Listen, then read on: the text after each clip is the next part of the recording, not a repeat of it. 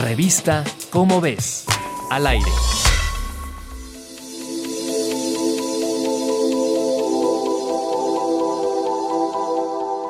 Durante la pandemia por COVID-19, la húngara Katalin Karikó y el estadounidense Drew Weissman dieron un respiro para los tiempos difíciles, ya que gracias a su descubrimiento y trabajo fue posible el desarrollo en tiempo récord de vacunas de ARNM, ácido ribonucleico mensajero, contra esta enfermedad, y eso evitó que el número de muertes fuera aún mayor. Por ello se les reconoció con el Premio Nobel de Fisiología y Medicina 2023.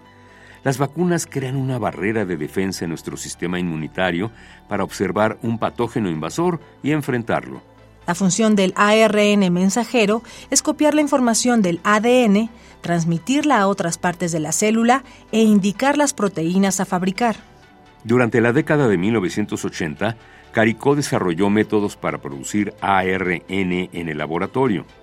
Pronto se dio cuenta que éste generaba reacciones inflamatorias, lo que fue un impedimento para considerarlo una opción terapéutica. Años después, ella y Weissman observaron que esto ocurría porque las células dendríticas relacionadas con el sistema inmunitario consideraban que el ARNM sintético era un extraño.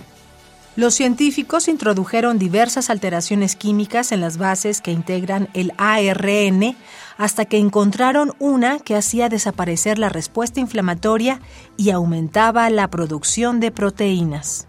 Si quieres conocer más sobre el tema, te invitamos a consultar el texto Premios Nobel 2023, Fisiología y Medicina, reconocimiento a las vacunas de ARNM, por María Luisa Santillán, en la revista Cómo ves, la revista de divulgación científica de la UNAM.